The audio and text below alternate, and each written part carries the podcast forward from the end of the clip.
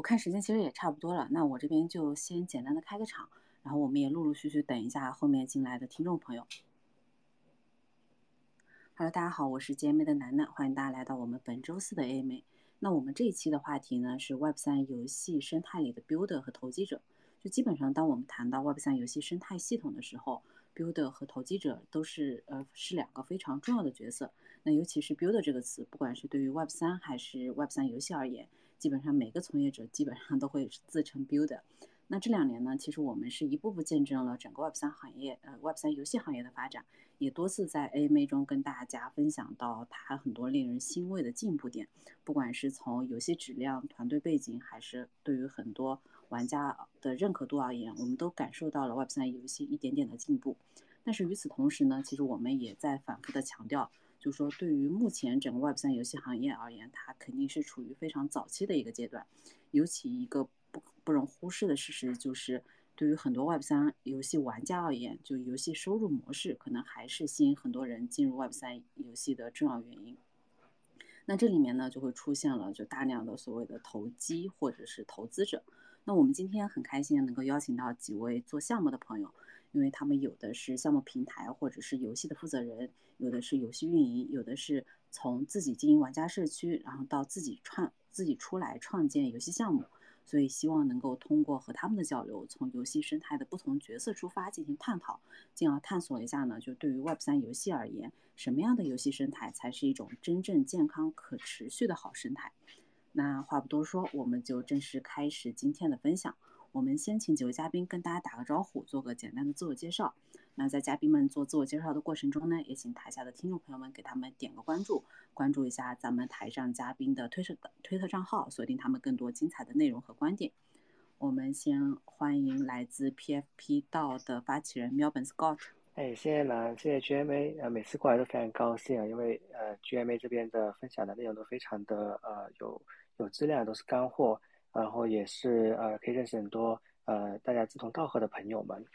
呃，我是 Melbourne Scott，呃，取这个名字叫 Melbourne 是因为我生活在墨尔本，特别喜欢这地方。墨尔本的英文就叫 Melbourne 啊，就取了个谐音。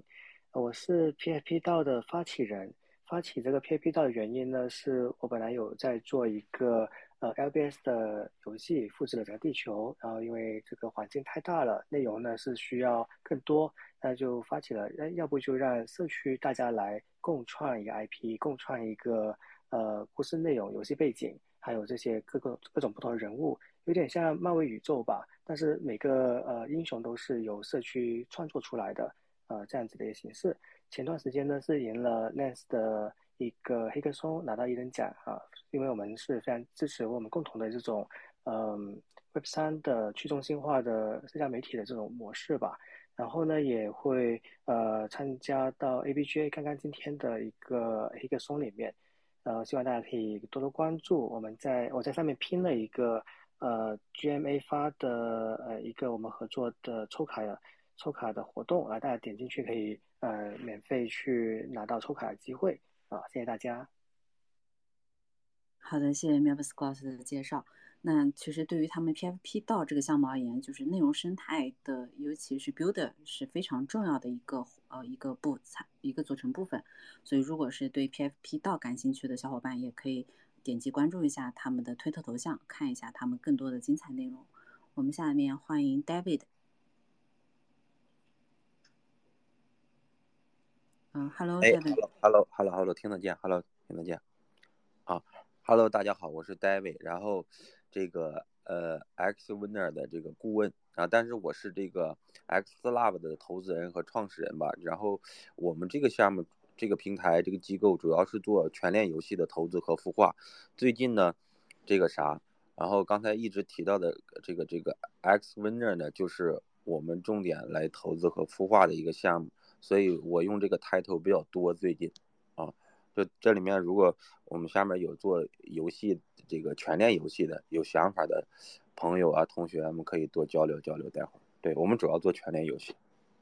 OK。好的，好的，谢谢戴维。那全链游戏确实也是最近非常火的一个话题啊，也期待就是我们一会儿的分享过程中呢，嗯，就是戴维也可以结合一些全链游戏的这种具体案例，来跟我们聊一聊游戏生态这样的一个话题。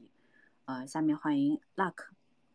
哎，Hello Hello，哎，各位好，呃，我们呃，我是 Luck，然后我是 Luminera 的这个 Co-founder，然后我我们这个产品是一个 MMORPG 的一个 Crypto 的这个这个游戏，然后我们呃团队以前是做 DeFi 的，然后后面是有这个游戏成员的这个加入，然后去大概在二零二二年的 Q 一左右开始去做这款产品的，然后游戏就是呃主要主打就是整个画风好啊，不错啊，然后整个玩法上我们是做的比较有特色的这个样子，然后最近也是准备。呃，开始去上线这个样子，然后欢迎各位来体验体验这个样子。OK，好的，谢谢 Luck，也期待 Luck 今天晚上的分享。那下面欢迎 Jenny。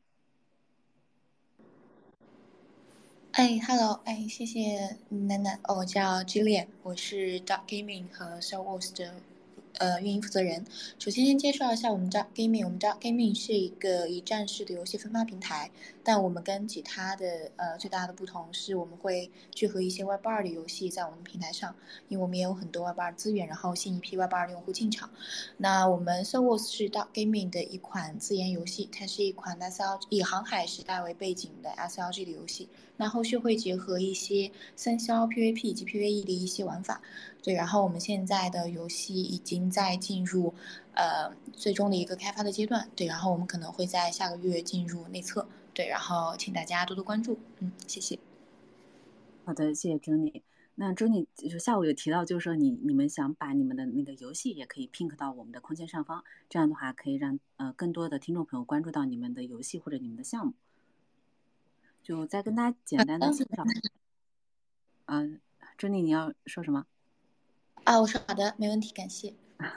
不客气，不客气。那再简单的跟大家介绍一下我们大概的活动流程，就是开场结束以后呢，我们就会正式进入到咱们的分享环节。我们的分享环节呢，会分为主题分享和自由讨论两个部分。等到自由讨论的部分，如果大家有什么问题，都可以申请发言，咱们一起交流。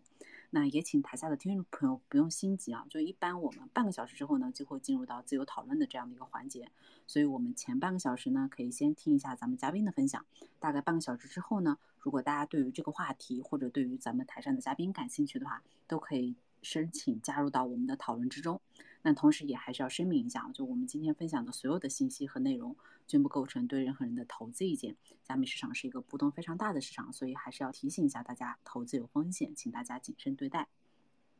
那我们就正式进入到咱们的分享环节了。那我们第一个问题呢是，就是目前咱们 Web 三游戏玩家的生态分分类，就是其实当我们一开始在开场介绍的时候有谈到，就是说我们提到整个 Web 三游戏的生态系统，那呃提到的最多的两个。两个词或者是两个角色，就是 builder 或者是投机者，但其实呢，对我觉得这样的分类可能对于项目方而言不太合适，所以那我们就请项目方的朋友来给我们做一个简单的分类。就目前你们觉得对于你们游戏而言或者项目而言，那可以把游戏整个 Web 三游戏生态里的玩家角色分为哪几类？我们先做一个简单的分类，然后再继续聊下面的话题。我们要不还是从呃喵本这边开始？好呀好呀，谢谢楠。嗯，刚才提到的这种从大方向去划分的话，应该会可以划分成项目方、有资方，然后还有呃玩家。那刚才一些问题主要是还是核心在于玩家怎么去区分有哪几种类型啊？呃，我觉得区分的方式有好几种，我要不简单去分享一下啊？呃，可以有些是来零撸的啊，他们是打着一种呃心态，通过。呃，一些低成本的方式获得呃比较好的一些回报，那包括呢是用到机器人啊等等的这些玩家，那还有一些是来探索的，觉得说嗯这个区块链游戏这东西挺新的，我可以稍微花点钱，呃但是呢呃他不会上头，他来的目的就是学习啊，这些人群还是比较比较多的，还是有的。我当时的时候也是抱着这种心态啊进入到区块链游戏这个呃板块的。另外还有一些人呢是上头的，那我也差点是那种呃容易上头的那种人，呃就会说呃通过一些看到官方发出来的信息，这些玩家他就会很愿意的往里面去投入啊，然后会很呃期待这个官方说的这些内容都会实现，呃去有对未来期待是非常高的。那这样子就可以划分成有呃零路的来探索的学习的，也有那些来呃真的是来消费的。来送钱的，真的有很多这种类型的人啊。然后呢，我们也可以把它划分成为有新人和 OG。那新人的话呢，他可能对于区块链的信息呃不是很了解，呃，其实圈呃币圈的话还是很小的一个圈子，还大多数的 mainstream 就主流玩家呢都还不是很懂，呃，包括怎么开钱包等等这些，呃，其实也是很大一个呃群体，我们应该是非常关注的，呃，需要呃去关注一下 onboarding 啊，让这些新的玩家可以参与到。那有一些是老玩家，他会觉得说你不用给我太多教程。你就告诉我怎么赚钱啊？而且 OG 或者说他我我已经赚够钱了，我现在就喜欢找一些有呃文化的、有那个呃思想的呃这样子的项目，所以就可以划分成有呃对有 OG 的和新人的。那我最后这种方式呢去划分的话呢，是可以分成是来赚钱的或者来消费的。那这种方式呢，其实我是不太认同啊。呃，为什么不认同呢？怎么？因为大家来到区块链的这个游戏里面。呃，它本来就是把两种概念，这个赚钱和消费的都混合在一起了。呃，我在边玩边赚的时候，可能就会想，我消费一些，然后同时赚点钱。所以我觉得这种方式去划分不太合适，特别是说，呃，划分出来针对于呃想来赚钱的人，那玩家赚玩家的钱，玩家赚项目方的钱，还是到呃总是钱是从哪里来呢？呃，这个问题我们可以晚点可以在一起去探讨一下，到底区块链游戏里面，呃，这个在在赚钱，那钱从哪里来呢？所以我们不应该呃只是为了赚钱而来玩游戏，呃，这个也是很关系到我们种子用户，我们前期怎么推广，呃，这个项目的一个呃愿景当中的开头是怎么聚集一群呃志同道合的人吧。好，谢谢楠楠，我分享这么多。好的，谢谢 Scott 的分享。其实 Scott 已经帮我们提出了一个很好的话题啊，就是如果就因为我们区块链就是二一年的时候，很多人都提出了一个口号叫 P to E 嘛，就 Play to Earn。那如果大家都在呃玩转的话，那到底是赚谁的钱呢？就我们可以在后面自由讨论的部分把这个话题进行延伸，然后一起探讨。呃，下面欢迎呃 David。哎，Hello，主持人。我有这么几个角色分类，如果是说从项目方的角度，这个啥，这研发的有做全链的，对吧？有做外边儿点五半链的，然后还有一些这个嗯博彩平台就用加密货币进行充提的，对吧？然后从这个啥，从用户的角度呢，呃，但我先从一个前提啊，我先在讲之前我再说一个前提。前两天我在网上看到一个有意思的图片。然后他说，大概意思就是关关于全链游戏认知的几个层次，还有顶级圈儿，外边在外边游戏里娱乐，在全链游戏里面工作，然后高级高级层不仅资产上链，游戏逻辑也要上链，写在智能合约里，然后圈层内呢，就是游链上游戏要有趣味性和良好的体验。刚入门的，他说区块链游戏还是要靠三 A 大作，外围圈儿。就是在区块链上做游戏是个愚蠢的决定，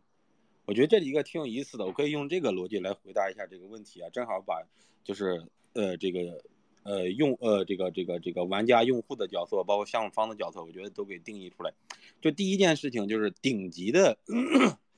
呃这个为什么说在 Web 二里玩游戏，在全链游戏里工作？首先你要谈体验，就不要来 Web 三，Web 二已经做到极致了，要娱乐要体验那种，不要来 Web 三。Web 三这个游 Web Web 三的游戏里面有个核心的，为什么要做全链游戏呢？因为它的底层一定是 DeFi 作为基础的，它的金融模型，我说的不是经济模型，它的金融模型必须得成立。如果它的金融模型什么意思呢？就是在不需要代币的体系下，你这个游戏就可以完全实现健康的生态，可以自运转，而且有良好的收入，不不依靠代币的情况下，这是第一点。所以你的金融模型你一定要成立，其次才是。你的这个经济系统，你的这个这个这个代币模型，因为本质上代币你可以理解为是个获客工具，或者是个激励工具，啊，是个治理工具也行。所以在你这个产品层面就要实现盈利啊。其次，它必须是 DeFi 作为基础的啊。那第二点，逗号以后就是，如果你要谈体验，你要谈这个娱乐，那就不要聊 Web 三，你就直接在 Web 二里非常好，已经到极致了。第二个就是。高级层，他说不仅资产要上链，游戏逻辑也要上链，然后写在合约里面，然后链上 下面的几个问题，其实包括圈内层，他讲链上游戏要有趣味性和良好的体验，我认为这都是对于 Web 三的理解属于一知半解的人，或者说对于权力游戏一知半解的人，对吧？首先大包括他说的区块链游戏还要靠三 A 大作，因为第一链上基础设施承载不了，能够支持全链游戏的大概率是那种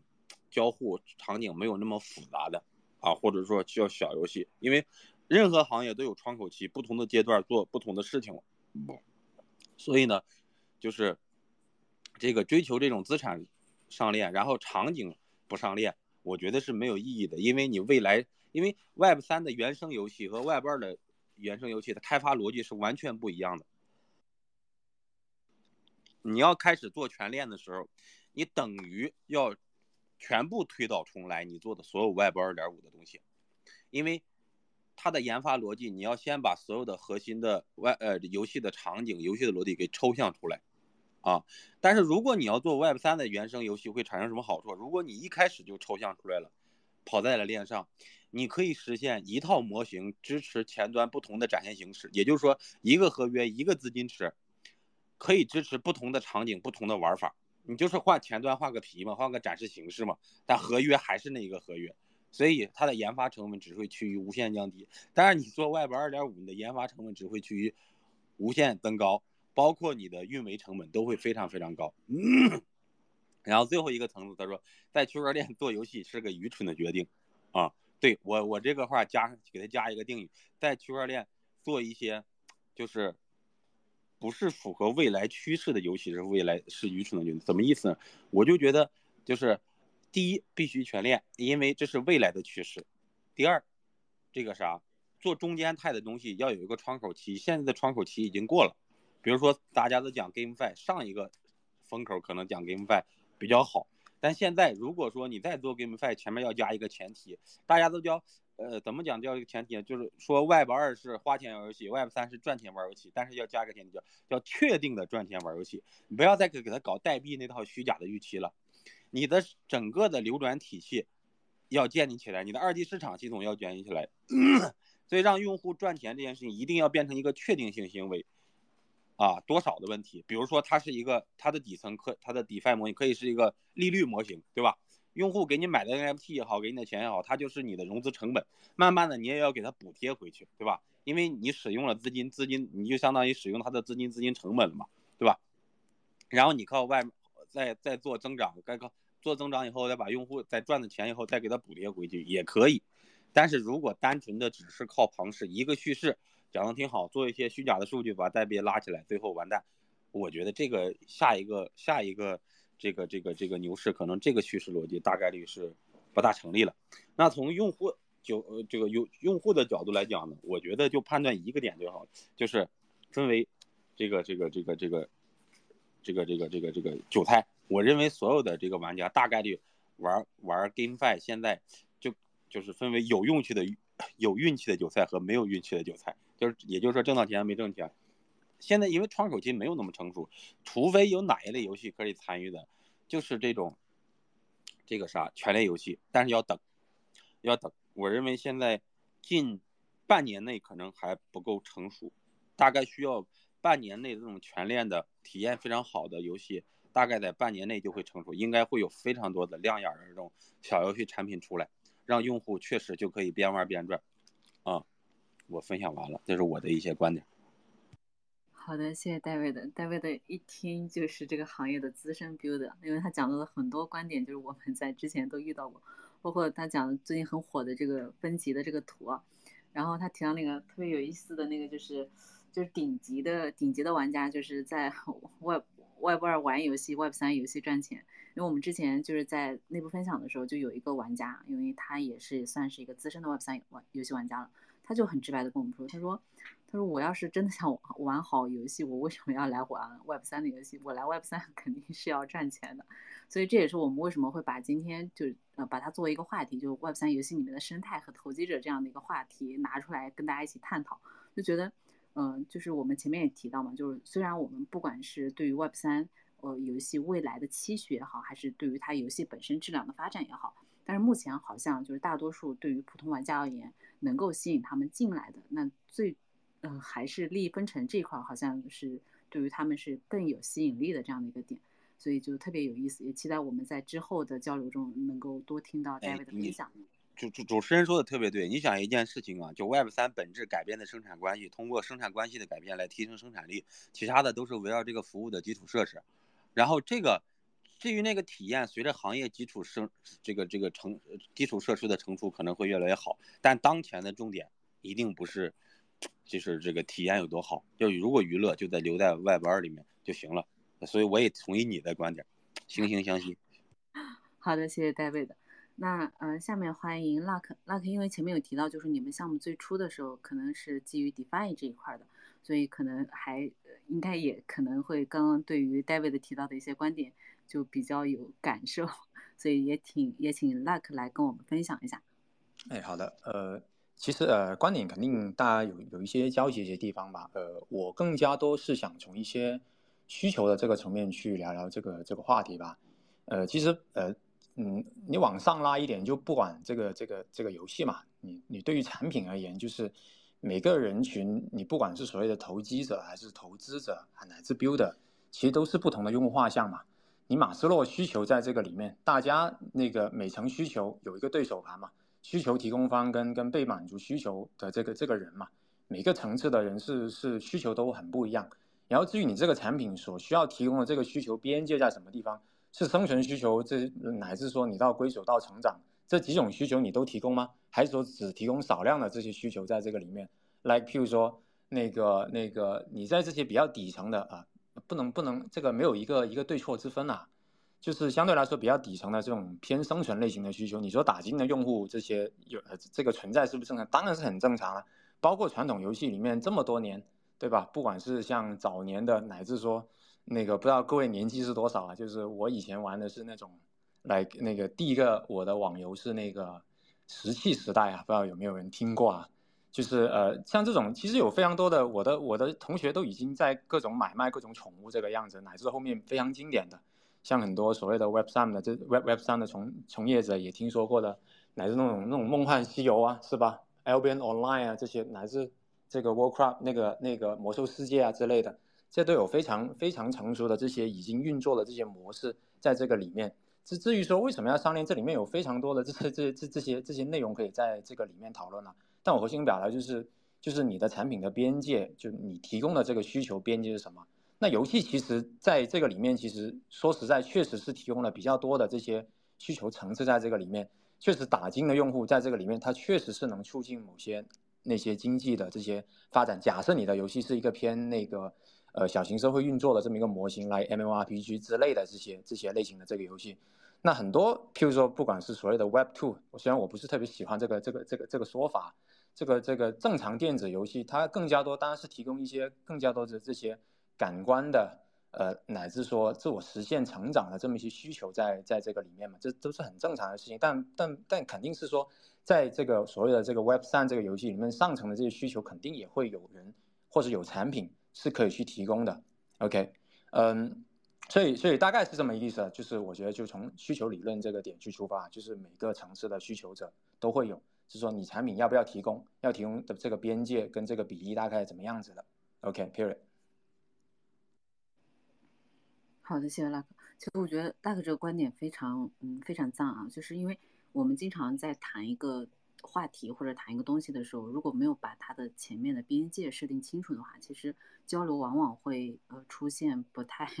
就就大家就各谈各的。因为包括就是我们哪怕是谈 Web 三游戏，就 Web 三游戏，不管是它的品类还是它的用户玩家，其实还是不一样的。所以我们就就像呃 Luck 讲的，就是你提供的需求边界到底是什么？其实这个很多，不管是对于游戏项目方而言，还是对于玩家而言，都是应该可以思考的一个问题。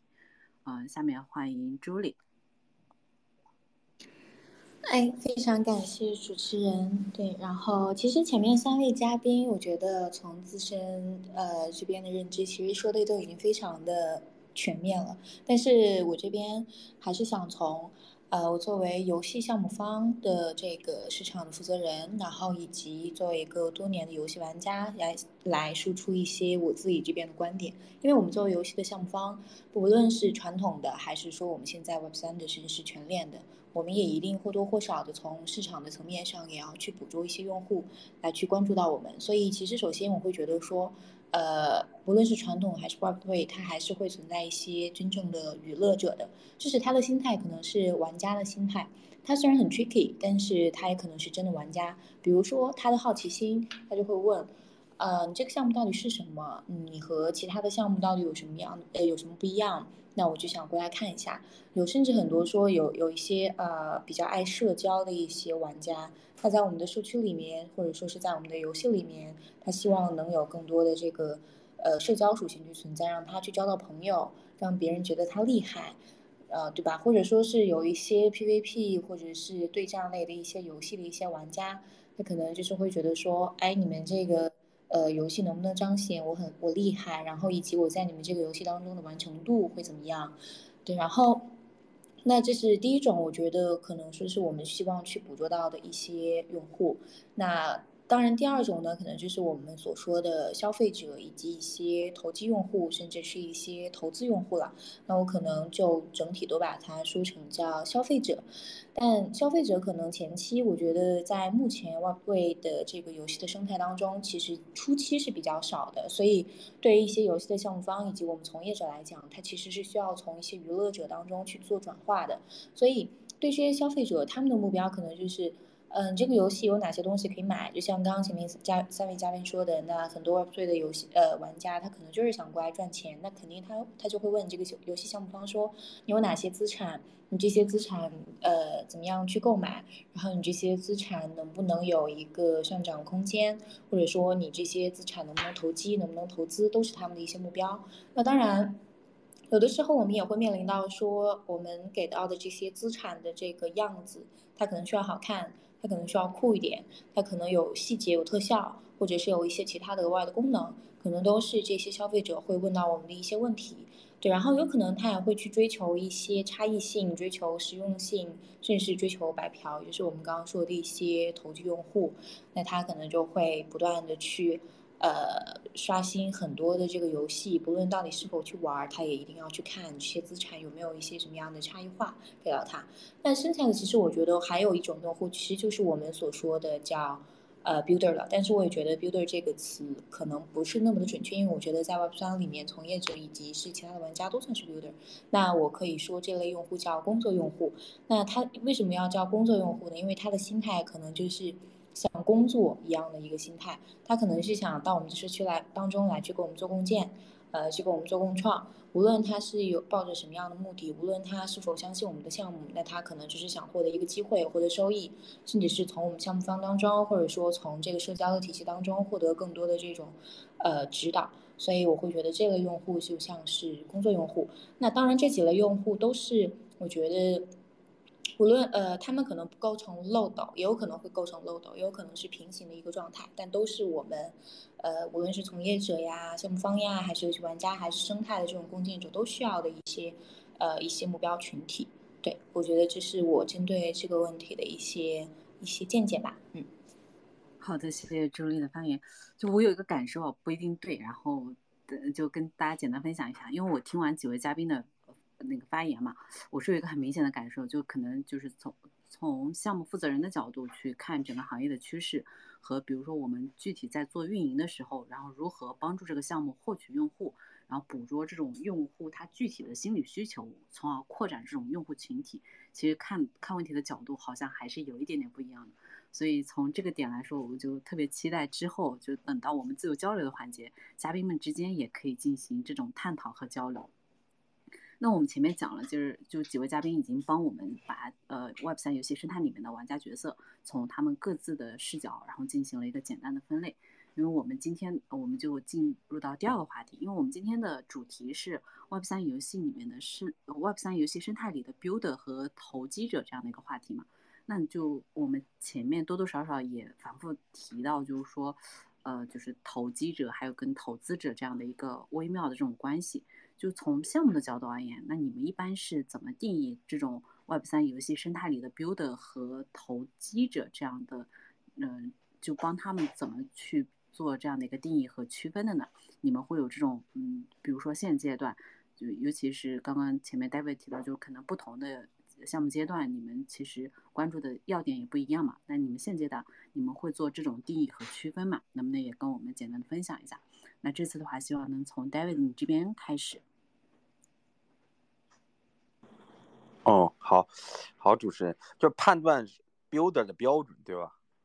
对，是的，你们是怎么判断这个 builder 还有投机者？因为我们今天的主题就是 Web 三游戏里面，呃，Web 三游戏生态里的 builder 和投机者嘛。那你们是，呃，比如说玩家过来了，你们会帮他们作为一个区分，然后哪些是你们希望的 builder，或者说哪些你们会判断他只是一个投机者？你们会做这样的判断吗？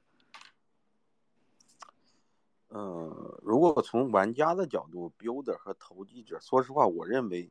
中国人里的 builder 相对来讲是比较少的，但是我从另一个维度可以发散一个观点，就是，呃，我认为这个话题可以可以再细分一下，界定一下，因为用户和社区成员是不一样的。我为什么讲这个？我给大家讲讲啊，就是用户呢，是你有一个什么产品，你做了一个什么产品，然后呢？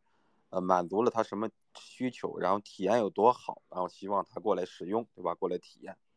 而社区成员呢，是我做了一个，呃，挺好的一个，我有一个梦想，我有一个诗和远方，我有一个愿景，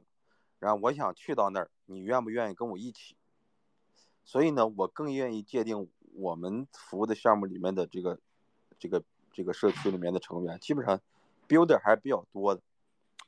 因为他他们如果认为你真的是真诚的在解决一个问题，他愿意参与进来。而且我也认为，好的项目是从社区里面长出来的。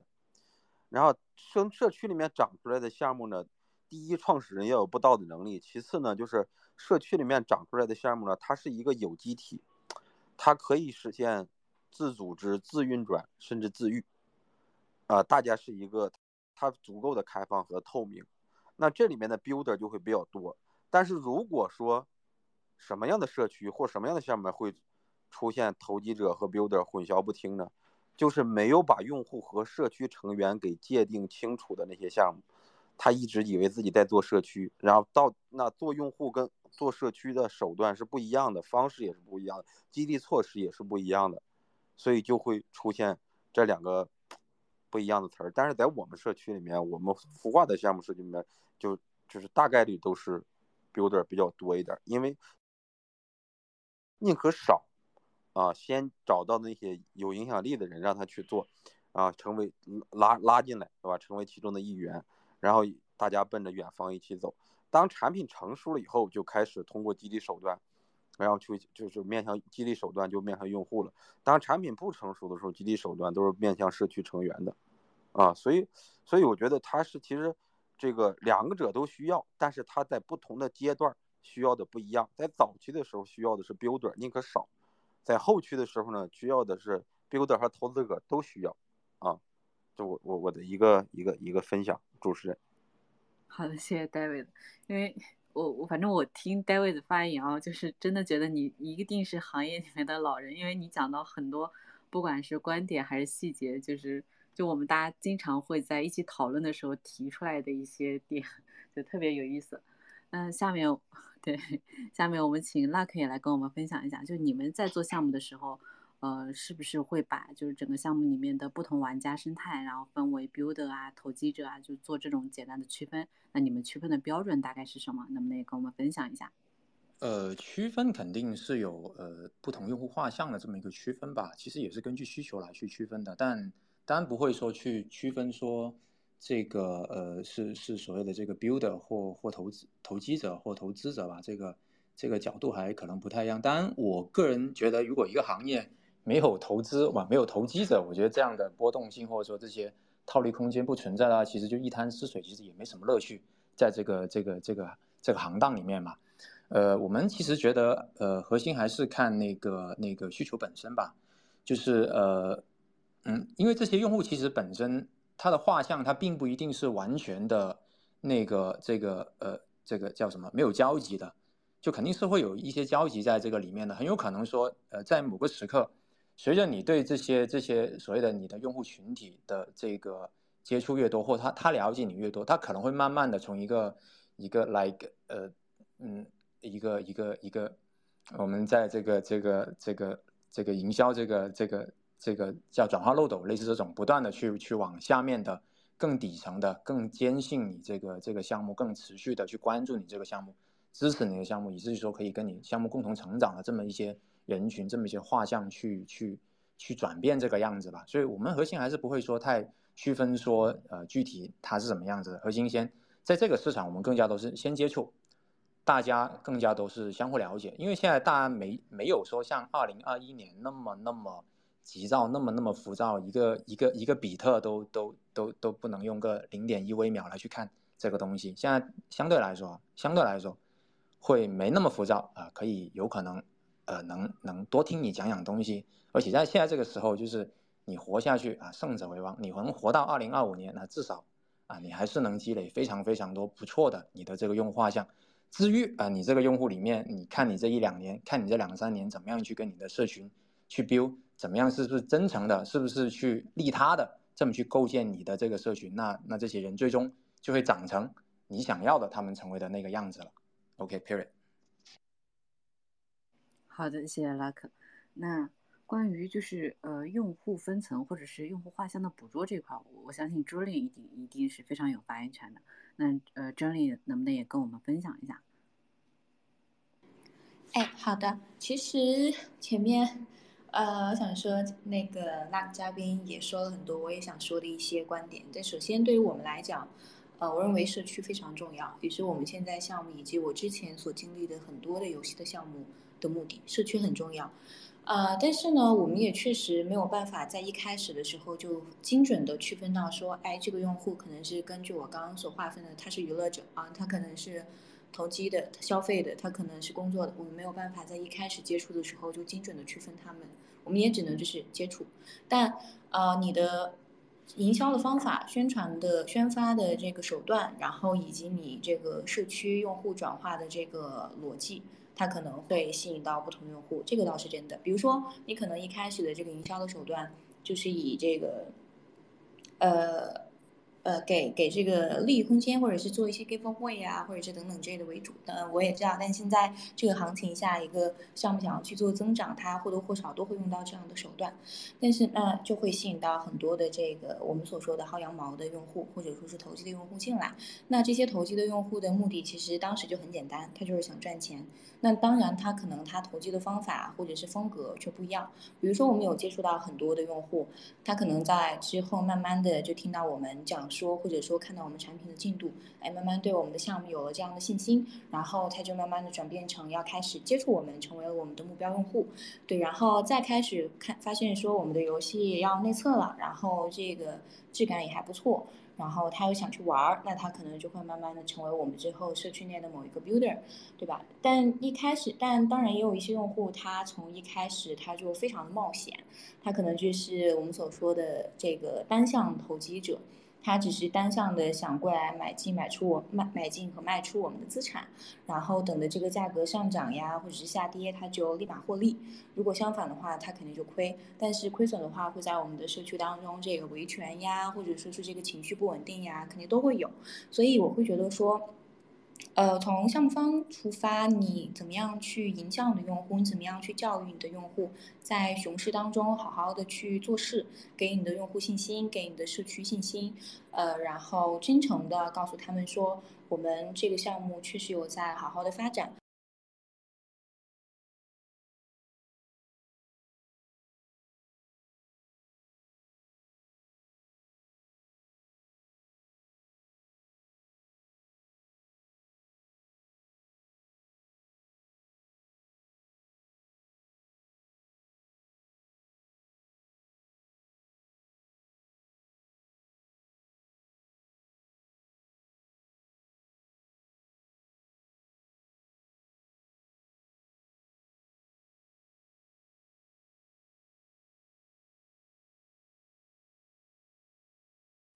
呃，怎么出发，你怎么样去营销你的用户？你怎么样去教育你的用户？在熊市当中好好的去做事，给你的用户信心，给你的社区信心，呃，然后真诚的告诉他们说，我们这个项目确实有在好好的发展，这就是他们信任你们的第一步。等到他们有对我们有了信任，或者说是对我们这个项目有了更多的了解和认知，他才可以说是进一步的，或者是更多的转化成我们社区当中的这种共建者。那最后我们会认为说，呃，拥有同一个共识，去做同一件事，并且去呃共建一个更加开放、更加公平、更加自由的一个游戏社区，是非常重要且长期的一件事。对，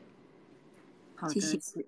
谢谢 Jenny。那 Jenny 和 Luck 都提到了就社区的重要性啊，就我们也就是在这一点上面感触特别深，就是说，呃，尤其是就是当下目前就总体大家还觉得是一个熊市嘛。那在熊市阶段，你项目方如果能够先活下去，然后长期的运营，不断的跟你的社区进行互动、进行交互，其实这本身对于不管是对于项目方而言，还是对于你这种社区的玩家而言，都是一件积极正向的事情。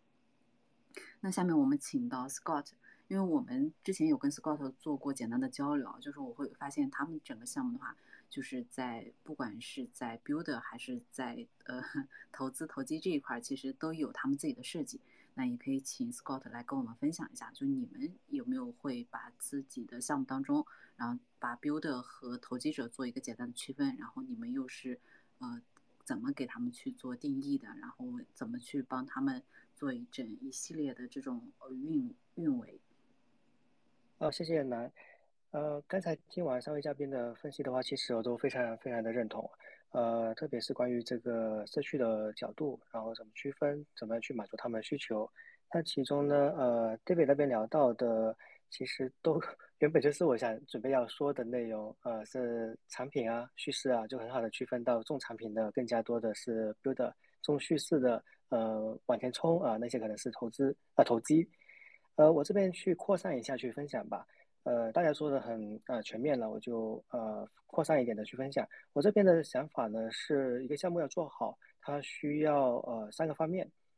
呃，也就是刚才对你说的产品和叙事都需要啊，前期后期分开。那我我我说的三个方面的话呢，是土狗的手段、大厂的产品和道的去中心化精神。呃，哪个放在前面呢？我反而会觉得叙事要放在前面。土狗的手段啊，一定要很懂营销，把一个叙事呃做得很庞大，来吸引到呃无论他是什么目的进来的，我们首先要得有人，呃要有流量。这个时代现在是流量为王。然后同时的话呢，我们这个项目方的话，一定要有道德去中心化精神，不单只说我自己啊作为一个项目方要去赚钱，呃，但同时的话，我是想要整个社区呃。被我带着一起去赚钱，别人能赚到钱，我也会开心。呃，这个是我觉得不是考验人性哈，这个是考验呃这个机制，呃是通过道的这种提前设计好的机制，然后让呃到了某年某月啊，假设我真的是赚的非常多的资金，呃那个财务自由的时候，我我会不。我不是考验我是否会忘记初心，而是说这个机制就是让我哎可以下台了，可以让其他年轻人一起上台，哎继续继续按照道的治理机制去治理这个呃项目，啊，所以需要有这种去中心化的精神，不能说直接把钱啊直接就可以卷卷走了，需要有个多签钱包等等。然后呢，还有就是哎是非常关键的，大家一定要认同去做好一个产品。从中的话，从中的话呢，有些可能是呃缺乏经验，看到有些项目他会。呃，可能也是缺乏时间，呃，去做的产品，甚至是没有产品啊，就开始去说。那这个大厂的产品的话呢，是呃需要经验且需要精力、时间呃去打磨出来的。这个上面这三个方面，如果是能够很好的去都都完善的话呢，是呃我觉得是很好的一个项目。那从中就可以看到，呃，builder 啊是呃建立者，他们就会更加多的去注重把产品做好，呃，关注一个项目的产品。然后也会关注这个未来的发展是不是有一个道德去中心化的精神，然后投机者的话呢，就会看重这个间接营销，呃，能来带拉来多少的那个客户，多少的呃流量，啊，对，是可以这样子去区分。那针对于 PFP 道本身呢，我我再扩散一下啊，就是其实我们也是在做全链游戏啊，跟 David 的这个想法非常一致啊。我们未来我觉得也是全链游戏，呃，现在 Web Two 到 Web 三里面的话呢，呃，遇到很大的困难，可能是因为我们的基础建设还没还没准备好啊，还是有一个漫长的时间。所以其实我也是不反对说，呃，只做，呃，不反对说，呃，要做 Web Two 和 Web 三的一个结合。呃，我自己选择的呢是其中把游戏抽卡游戏啊，抽卡的这一个环节整个拎出来，呃，包括人物的升级觉醒啊，它的经验值，这些全部都上链。通过三五二五的协议呢，就做成一个呃全部数字都在链上的呃这么一个一个方式。然后抽卡的合约里面也是写好了这些呃公开的呃抽卡的呃几率吧啊几率，然后怎么去通过玩这个抽卡游戏可以获得什么样的一个收益啊这些规则一个分红池啊这些都写在链上，做成一个全链的，打造一个 IP。因为这个过程的话呢，是创啊创造有收益嘛，有一个经济效益，然后呢，用这些经济效益呢去支持这个 IP 去呃做好这个文化，呃这个文化当中呢又又又要回到这个主题了关于 build 部分呢，是我们是让社区去打造呃 IP 孵化 IP 去制作呃可以 AI 绘图啊，还是用呃 ChatGPT 去写那个小说啊。或者就是因为很热爱某个人物，我要抽卡抽这个人物，我要养老婆，养这个老婆，然后就会为他去做很多二创，呃，去 cosplay 啊，然后去呃非常呃热热情的推广这一个 EIP。所以我现在社区里面会看到大家一边抽卡很兴奋抽到某一个人物，一边也会看到大家开始二创，把自己喜欢的东西跟这些角色给创造合在一起。呃，我很我很幸运，就是有这些种子用户，他们是热爱创作的。会发现，在熊市里面呢，大家呃没那么多的去呃聊哪里赚钱，哪里去呃投机，呃更多的会在关注艺艺术方面吧，怎么去做二创啊？好，谢谢。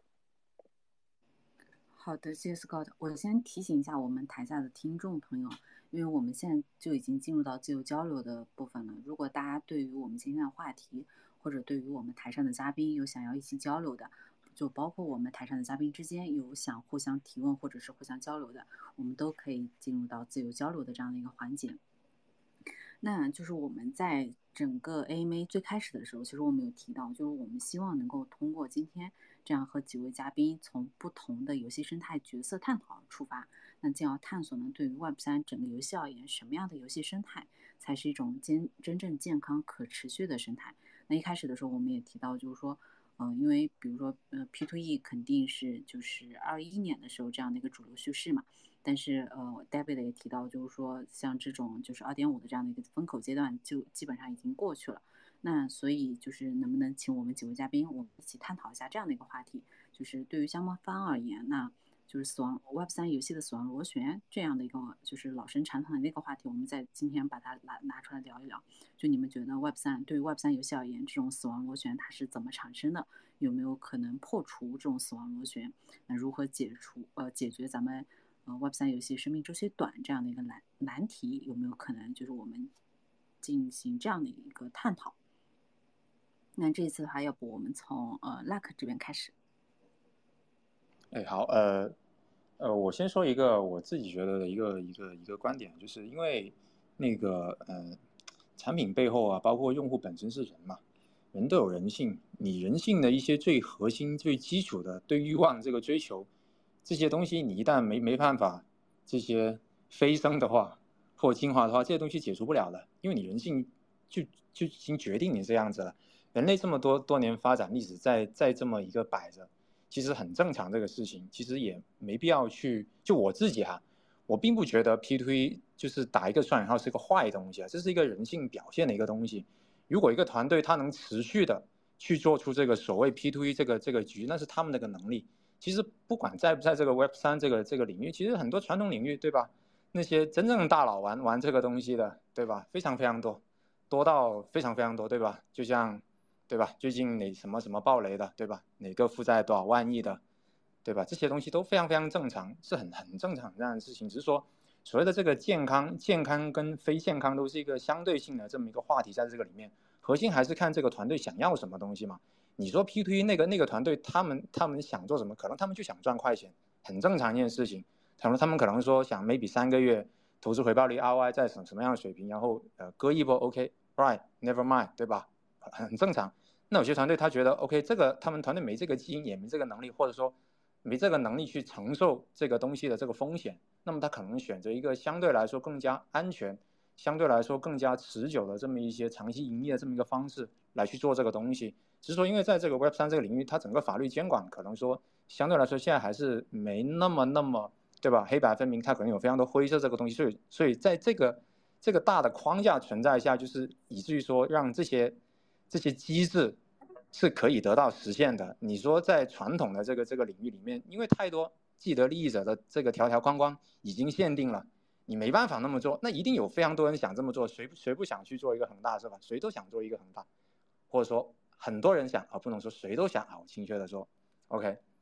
所以那个呃呃，怎么破除这个东西啊？就是呃，其实没必要去破除这个东西，因为呃那个就看每个团队想要怎么怎么做这个东西嘛。这个有有时候是我们想想别人怎么破除，说不定别人就是想这么干这个东西，这很正常一件事情。我觉得在币圈，特别是这个这个国人呐，我说中国人啊，做这个东西其实其实有，我自己会觉得有有有有有一个不可能的三角哈，就是真诚、安全跟赚钱呢。我觉得是是在某种意义上是一个不可能的三角哈。有时候你真诚了，你能赚钱，但是你可能落得一个不安全的这么一个结局存在。可能有时候你你特别安全了，对吧？你也很真诚。啊，没用啊，对吧？你们项目死掉了，不赚钱。OK，OK，Period。好的，谢谢 Luck。那个讲话真的是从头到尾的简单直接，然后直击要害。啊，我看到有一位呃听众申请发言了，我们先请这位 Roy。嗯，好，我想说说 GameFi 的事情。呃，我们都在说现在什么 Play to Earn 不好不好的，但是我们有没有看到阿谢和 Stephen 是这两个呃推的最广的项目，然后持续时间最长的？他们虽然项目方已经赚到钱了，但这两项目还有。那么你说他是 Build 呢？他们还是就是撸一把就就走呢？因为他们最赚钱的时时间已经过了，但他们还在做这个事情。所以后面只是做 Play to Earn 的没有他们做的好，但是如果你要不是做阿谢和那个 Seven 的这个模式，后面还有吗？一个都没有。所以我觉得这个是真正是 Web 三，你说 GameFi 来讨论往下发展的模式，我们究竟是做 Game 还是做 Fi？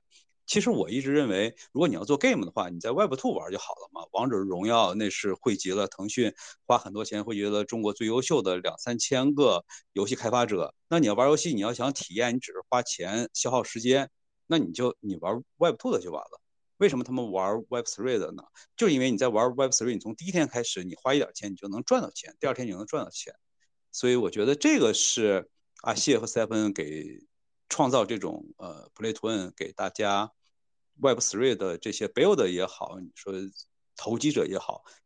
才能吸引大家。这两个过去了之后，真的是没有了。所以我觉得可能，如果说 Web 三的 GameFi 的这个，还是要重视 Five，不是 Game，所以大家来还是赚钱的。嗯，这个是我想说的。谢谢。好的，谢谢 Roy。然后，听出来 Roy 肯定也是 Web 三游戏的资深玩家了。就 Roy 的很多观点，我们在前面的交流和分享中有简单的提到。因为就是我们今天的主题是 Web 三游戏里面的 Builder 和投机者嘛，所以关于具体的项目分享这一块我就不多说了。因为，呃，其实 Roy 提到的这个话题，我们之前的 AM 中也反复提过，并且我们也拿出过，会经常举各种各样的项目实例来做。然后就为了不不引导大家，我们就不提了。所以 Roy 如果对呃游戏项目这一块比较感兴趣的话，可以点击关注一下我们 jm 的头像，那加入一下我们的社群。我们群里面有时候会讨论一些具体的项目。那对这一块如果感兴趣的话，也欢迎之后在我们的社群里面多多交流。呃，下面我们就前面这个延展延展话题的部分，然后给到朱莉。哎，感谢主持人。呃，其实我们是一个游戏的项目方吧，那其实我们现在也会有自己的。模型也会有自己的这个经济体系，但是在这一点上，我们团队也是一个长期主义的团队，所以我们觉得说，如果想做一个长期的事情，在这个行业或者是这个赛道里面继续发展下去的话，你必须要看到未最起码你要看到未来三年，呃到五年以后的一个事情，才叫一个真正的长期主义者。所以其实，在这一点上，我们的方式是做一款以赛季这个呃。为主的，然后一款 SLG 的游戏，虽然可能说是 SLG 的游戏在国内的这个受众群体并不是特别的多，但是其实我们会发现说，在海外的受众群体很多，是因为它其实是需要需要一个时间去增长和积累的。那在玩家和呃社区的身上，他就自然而然的就就会想要说是呃获得更多的资源，或者说是去升级自己的建筑，升级自己的这个这个战斗力，它就会自然而然的去做增长。那么在前期，其实我们也也是有自己的 token 的啦，但是我们的解决方式就是说，呃，我们这个 token 只是说在游戏内的一个燃烧 token，但也是有总量，但是我们不会说是在之后，呃，去上这个交易所，去上中心化的交易所。那因为这样的话，我们的目的是说，我们前期给到用户给这些 token，那这些 token 的目的就是为了帮助他在这个游戏当中有更好的体验，然后。呃，在我们的每一个赛季当中，都会这个获得更多。那他的这个获得经济的方式，可能就是通过 NFT 在我们的游戏当中获得其他更多的这个资源。但当然，我们的 NFT 也是会呃通过分等级和稀有度的方式来去帮助用户这个赚赚到更多的这个钱嘛。但是我们游戏对于普通用户来讲，也是我们现在认为对于普通用户来讲的话，就是 free to play。我觉得这个概念其实已经。呃，讲了很多次，现在也有很多项目都是这么做的，也基本上大家都是这么做的，就是为了说降低门槛。虽然大家可能想要过来投机，想要过来投资，想要过来赚钱都没有关系，就是 GameFi 能接受的，并且也是支持的一种方式。但只不过是说，我们希望能把这个战线拉成长期主义，让大家在这个过程当中有更多的玩法，对这个项目有更多的信仰，然后甚至是说对这个 Web3 的行业有更多的这个建设，才是我们最后最终的一个目的。所以其实我会觉得说，呃，到最后你的游戏甚至是你这个赛道从金融到玩法，最后能发展成一个比较开放、比较公平的一个一个大环境，其实就是一个比较好的一个成长结果了。对，是这样。好的，谢谢周丽。就是嗯，虽然前面 Lucky 有提到，就是说可能很多项目方本身对于自己的定位它就是不一样的。但是从行业发展的角度而言，我们是真心的希望，就是说我们能够看到很多，呃，秉持着长期主义的就心态的这种项目方，在这个行业里面，如果这种项目方越来越多的话，我相信，因为我们前面有提到，就是我们觉得这个行业目前还是非常早期的嘛。但是如果行业想要长久的发展的话，肯定是需要这种越来越多的抱着这种长期主义的项目方，在这个行业里面持续去深耕的。所以从这个角度，也谢谢 Jenny 的发那个分享。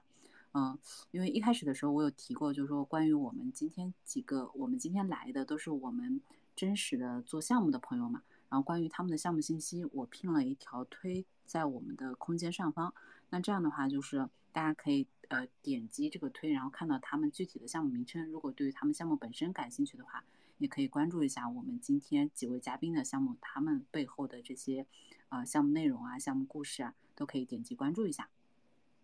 嗯，下面欢迎呃，Scott。哎，Hello，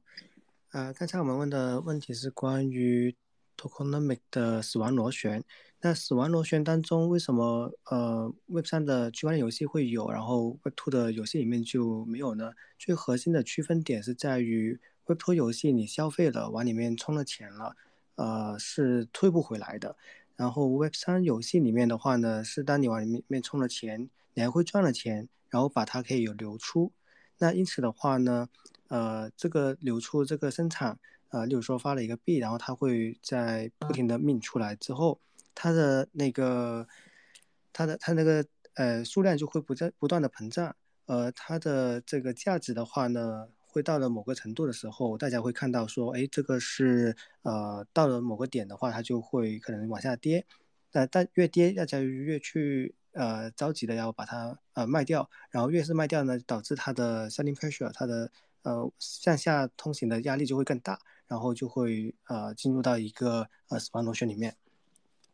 那我们是否要堵住这个出口呢？就是让呃玩家过来玩的时候呃不能呃出出金啊，还是说提高一个非常大的摩擦？嗯，这个点的话呢，我个人的。呃，态度呢是，我我觉得很多方法都可以去呃尝试的。我在 GMA 这边听的很多之前的 Space 也听到了很多的呃想法方案。那我个人的话呢，会觉得应该在早期的时候，项目开始的时候就定好了一个呃机制，呃所谓的 tokenomic，而且它是要非常简单，呃而且呢就是呃非常持续长远的呃一个缓慢的一个方式，而 PFP 招本身的话呢，甚至就是做到了不发币啊，我们直接就是用呃稳定币 USDC 啊来进行抽卡，然后大家分红的时候就先拿 USDC 来呃那个获得的那个分红，呃这样子的话呢就减少了大量的这种嗯那个死亡螺旋的这个这个问题，嗯。要不我先分享这么多吧，我想多看看那个群众也会不会有其他人有问题，或者嘉宾之间可以交流。我觉得大家今天的项目都都非常棒啊，或者可以听听大家介绍一下项目。好的，谢谢 Scott。那在呃 David 最后进行发言之前，我再提醒一下我们台下听众，因为我台下听众我看到很多熟悉的面孔啊，就是我们现在呢已经进入到自由交流的环节了。如果大家对于我们今天的话题，或者对于咱们台上的嘉宾有比较感兴趣的，想要一起交流的，都可以申请发言，我给大家开麦。那最后欢迎 David。好的，谢谢。我觉得我这个啥，我我这个 GMA 的这个啥主持人很有水平啊，不一般啊，就是这个行业认知绝对是可以的啊，就是很高，而且这个情商也很高，专业专业能力也很强。这，然后刚才其实这个这个问题是这个就是这个，就 GameFi 的死亡螺旋如何避免是吧？其实这个问题我我我我有我一些的思考，我给大家做个分享啊，呃，包括刚才那个 Roy 提的，就是呃，从他这个点展开吧，就是阿谢呃这个这个这个 Stepen 这些未来会怎么样？现在还存在，也火过一阵儿是吧？就是我我我有一我认为啊这一类的游戏不但不会死，而且还会再次爆发。但是他我说的爆发是他这个 Labs 的战力，而且还会纵向打穿，越做越深。比如说他会往自己的 L2 也好，侧链也好啊，然后基础设施也好啊，而且越做越深。因为这些人是有巨大的这种机会，他们是巨巨巨大的非常理解这个行业这个这个这个这个这个赛道的痛点的。那我从这儿从这个结论我展开一下啊，就是如何避免死亡螺旋？我们有一个前提就是啥呢？Web 三以后一切货币化，一切 token 化，一切金融化了啊。那那你想想，你的如果你的模式、你的逻辑、你的合约写的不严谨，如果全部靠运维、靠运营、靠拉盘、靠实质管理做，它能不死亡螺旋吗？它必然死亡螺旋。所以一个项目。一个一个一个一个一个一个一个项目，如果它的它的经济模型设计就不合理，那必然就会陷入死亡螺旋。那为什么我们大量的中国人做的项目其实就设计的就不合理呢？因为我们我这我这个这有一个本质问题就是啥？就是中国人是记忆思维，西方人是哲科思维。啥叫记忆思维呢？就是说白了就是复制，就是哪家好拿过来我抄一抄啊。比如说我们牛逼经典的就是像中医，一直就过往的经验的积累。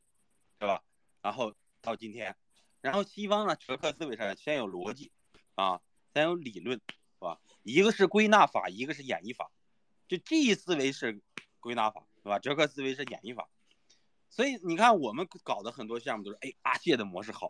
阿谢的经济模型好，我们抄一抄；那个 Stepen 的经济模型好，我们抄一抄。其实没有人，很少有，也不是说没有人，很少有人从底层的逻辑，从从需求出发。我的经济模型为什么是这么设计？我要激励谁？激励什么角色？激励什么行为？这个是很重要的一点。比如说，你激励什么角色，他能产生多大的贡献？然后他激励什么行为？他那个行为产生以后，能为这个生态产生什么价值？对吧？激励多少？激励的比例是多少？这个东西其实很少有人底层去想的，啊，这是我认为一个，呃，一个第二个原因。第三个原因是啥？其实。如果基于这个思维出发，做一款真正的这个这个这个 Web 三的游戏，其实它它的原生逻辑里面就要进行金融建模的。比如我们所有投资和孵化项目里面，首先第一件事情他干的就是先要抽象出来他做的这个游戏的所有逻辑，然后呢，然后抽象出逻辑以后，把这一类游戏全都给抽象出来，因为它是模型化的游戏。抽象出来以后呢，再进行合约编程。啊，然后大概编的差不多了，然后开始进行金融工程建模，跑整个的系统，而这不是游戏的数值系统，而是整个金融工程系统，它要进行金融工程的建模，整个的金融工程建模成立以后，这要是数学特别好的人，然后精算，然后包括各种的变量因素，比如说我的价格变了，我的需供需关系变了，对吧？我的这这个币价变了，我的供需供供需关系变了，我的用户多了少了，这些变量因素都要考虑进去的啊。所以，就是一个好的经济模型设计团队啊，我我们有一个专业的经济模型设计师，他设计经济模型的时候。就就就就那不不绝对不是生搬硬套的。第一，先要明确他的需求，激励什么场景，什么行为，什么目的，激励谁，怎么激励，激励多少，激励以后能够产生什么，这是第。第二件事情，他全部要通过这个数学公式把他这个这个金融逻辑给展现出来，因因因为数学模型建模的目的是啥？让一切可预知，大概啊，不能说百分之百。所以他他们现在设计的所有的这个经济模型，没有一个这个就是说已经陷入死亡螺旋不可挽救了，不存在。第三点就是从产从这个应用层面，我不叫产品，我说从应用层面出发吧。就这款应用，它其实就是在复制的时候，可能就是想着啊，很很多项目他想的就是等我们倒回去，就是想着链改。哎呀，我场景不上链，我资产上链，我业务不上链，我资产上链，就改吧改。其实那就是四不像的状态，你，你想想，就是隔行如隔山了。我认为这些人都不是加密圈的人，都不是币圈的人。币圈的人老很多的，就是五六年、七八年的老人，没挣到钱的也多少去了，啊！如果只是这个搞一个那种链改，还不如还不如他去搞个资金盘的，啊，那只只是改其形，不改其精髓的话，不改其本质的话，绝对不可能。就是这个避免什么死亡螺旋啊，不这些问题都不可能，啊，一定会陷入死亡螺旋的，而且它的市值管理也没法做，纯靠叙事，纯靠营销，但是营销也要建立在你的东西是有有有有点真货的基础上啊。如果你就是空啊空营销，你你其实很难吸引到价值投资者或者说投机者，因为理论上来讲，投机者和投资者是一体的。因为没有投机者，投资者挣不到钱；没有投资者，投机者也也也也也可能不大玩。因为一个是影响者，一个是被影响者，啊，这两个人又同时相互，这两拨人同时又相互影响，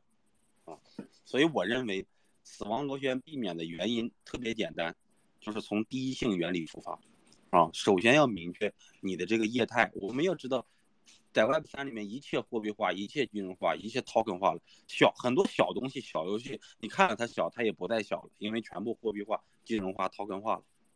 都，那你必须得从第一性原理出发，因为时时刻刻都跟钱相关，对吧？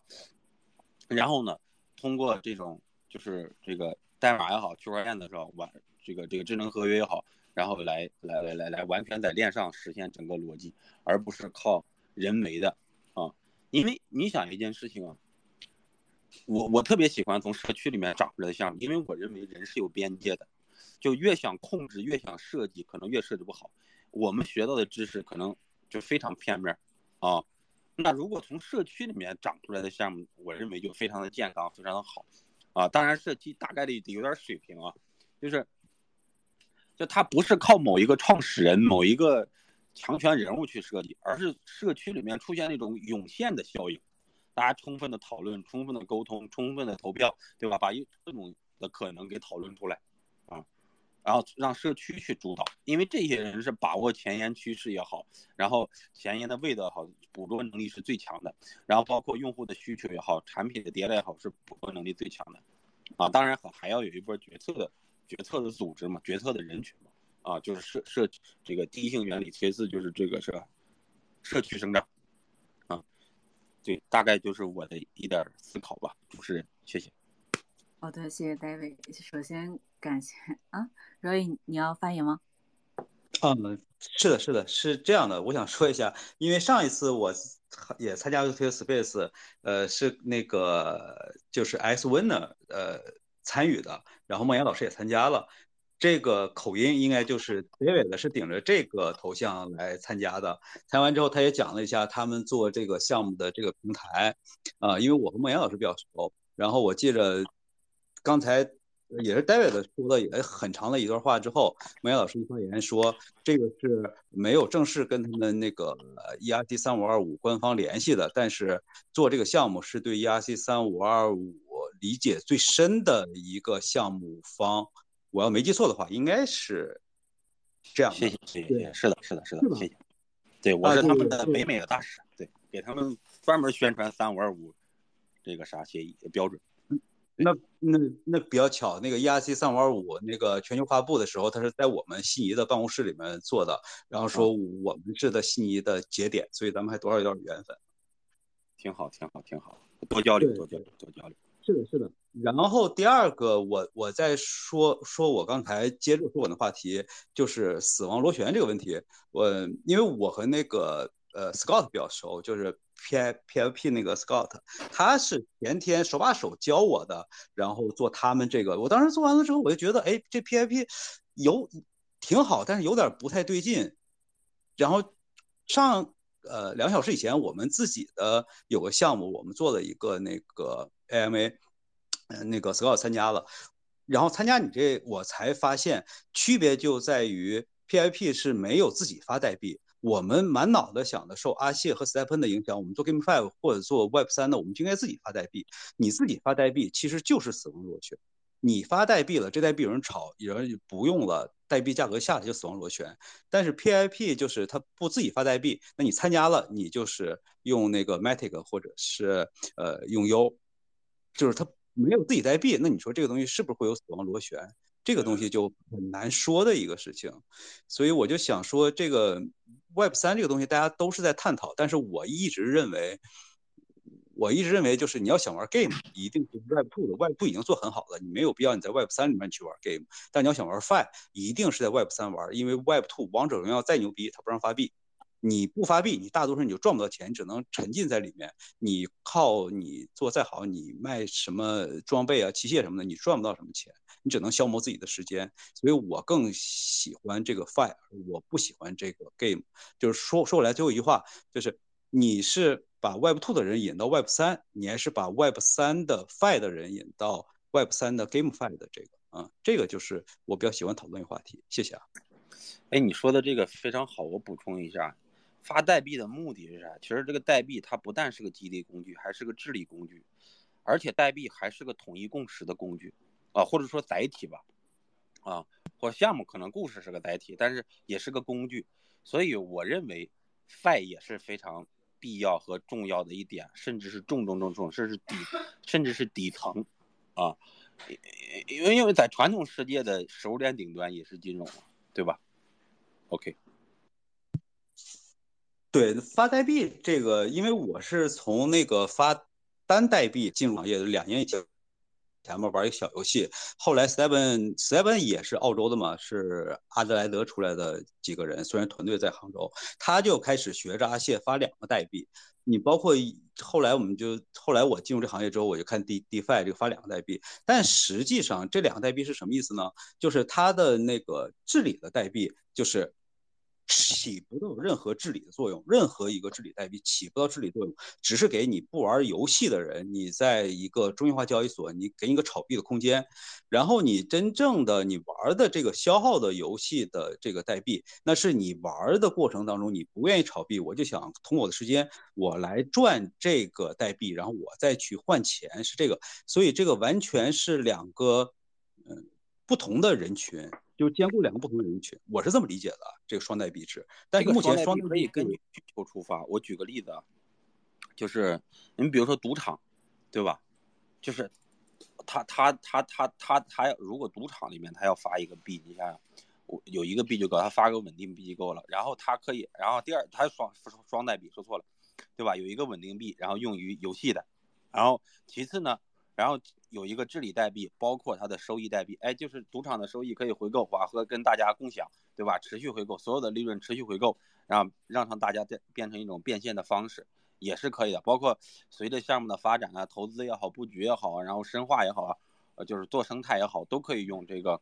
治理代币的实现。所以我认为。功能型和呃代币可能是用于业务场景的，而治理型代币不但可以治理，同时它也是个凭证，它也可以代表权益，也可以实现分红，也可以这个实现增值。OK。那你说的这个实际上就是腾讯，比如腾讯，它的以前它想发 Q 币，后来被禁止了，嗯嗯嗯嗯上市了，这个就股票，这个就是治理型代币。那它玩的，比如它里面可能一百个游戏，最牛逼的就王者荣耀，王者荣耀里面消耗型的代币，那是王王者荣耀里面自己的，就是这个，但是它不让发嘛，它只能上面腾讯是发股票，里面这些游戏是发这个，就是玩的这个，就像那个 Seven 的。这两个，所以你就看怎么平衡好。腾讯目前人比较牛，人家平衡好了。你可能是 Web 三的这些游戏没没有平衡好，所以从那个阿谢和 Seven 之后就没再出第三个呃现象级的游戏，所以大家都在等。原来说有三 A 级的，可能市场不好不出小游戏，也就这样弄得大家都不敢发这个代币了，因为一发代币这就就容易死。所以目前为止，GameFi 我觉得实在是。大家都在看啊，只能看结果啊。好，我实在呃不好意思，就打断一下。就从那个 David 还有 Roy 的发言就能够听出来，就是我们不管是嘉宾还是听众，就是对于整个行业的理解还有自身的这种水平真的是非常的高。那因为可能跟我们今天的主题有一点点不那么相关，所以我就没忍住就打断了一下下。然后嗯，我还是想就就着 Roy 讲的。就是有些话题稍微简单的延伸一下，就不多说。就是其实我们，因为我们就基本上每周如果没有什么特殊情况的话，都会做这种 AMA 分享嘛，然后也会在社群里面跟大家进行不同项目的交流。就是我们是真实的看到了很多，就是呃，尤其是中国团队啊，就因为我们接触的可能是中国项目比较多嘛，就他们在整个 Web 三游戏这个领域的发展，因为。就今年大家整体的看下来说，不管是从 VC 的投资的额度，还是他们出手的频率，都是在降低嘛。但是但凡拿到真的真的是真实拿到这种 VC 投资的，就我们看到的项目的质量，其实还是蛮不错的。所以期待就是说，大家后期后续在我们的社群里面一起跟大家多多交流。那关于，因为我听听下来就觉得，好像大家对于经济模型啊，尤其是呃，不管是单代币还是双代币这些话题都比较感兴趣。我们在之后的 AMA 中也可以进行安排。那今天因为时间的关系，我们差不多可能就要到这里结束了。真的特别感谢大家，嗯。在这里呢，最后我可能要还是要声明一下，就第一呢，就是我们所有分享的信息和内容均不构成对任何人的投资意见，因为这是我们每一期呃 AMA 的时候都会在开始和结束的时候一定要跟大家强调的，因为我们作为一个公开的分享嘛，还是要提醒一下大家，就加密市场是一个波动非常大的市场，所以呃提醒大家就是投资有风险，请大家谨慎对待。那最后呢，也跟大家简单的介绍一下我们 GMA。基本上，我们 GMA 游戏联盟呢，就是一个在定位在 Web 三游戏领域的道组织。我们目标也是打造一个由社区驱动的玩转共同体。我们的主要参与对象呢，是对 Web 三游戏感兴趣、有投资实力、投研能力且愿意分享的机构和个人。也会不定期的在社群分享有参考价值的内容领域的生态报告、投研报告、游戏测评等。每天也会在社群更新 Web 三游戏相关的重要的一些资讯和内容。所以前面也提到，就是没有什么特殊情况的话，每周我们都会做一期跟游戏相关主题的 AMA 分享。那围绕整个游戏领域，包括它的呃生态发展、具体项目等一系列的问题，会在每一期的话题中逐一跟大家进行交流。而且除了日常的这种分享和活动以外呢，呃，我们还有一些一级投资、二级投研、P to E 和市场等工会，也欢迎大家加入。那如果是首次听我们 AMA 的朋友，大家可以点击一下我们 GMA 的头像，关注一下我们的推特账号。我们所有的信息都会通过这个账号进行分享，那也欢迎大家加入我们，我们一起交流，一起学习。啊，这这一期差不多，我看一下，呃，几位嘉宾有没有想要再补充或者再要呃交流发言的？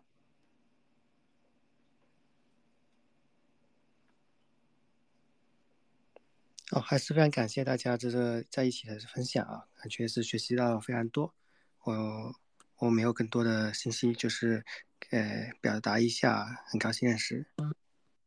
好的，谢谢 Scott，Scott 也是我们的老朋友了。然后我我我们空间的上方有 pink 了一些几位嘉宾的项目信息，或者是他们的一些活动信息，包括也提到几位嘉宾的他们呃背后的项目。所以如果大家对于我们今天的嘉宾就觉得他们分享的内容非常赞的话，可以点击关注一下我们嘉宾的推特头像，那锁定他们更多精彩的内容和观点。我们这期的内容差不多就到这里结束了再一次感谢大家的倾听和陪伴那我们下一周同一时间再见。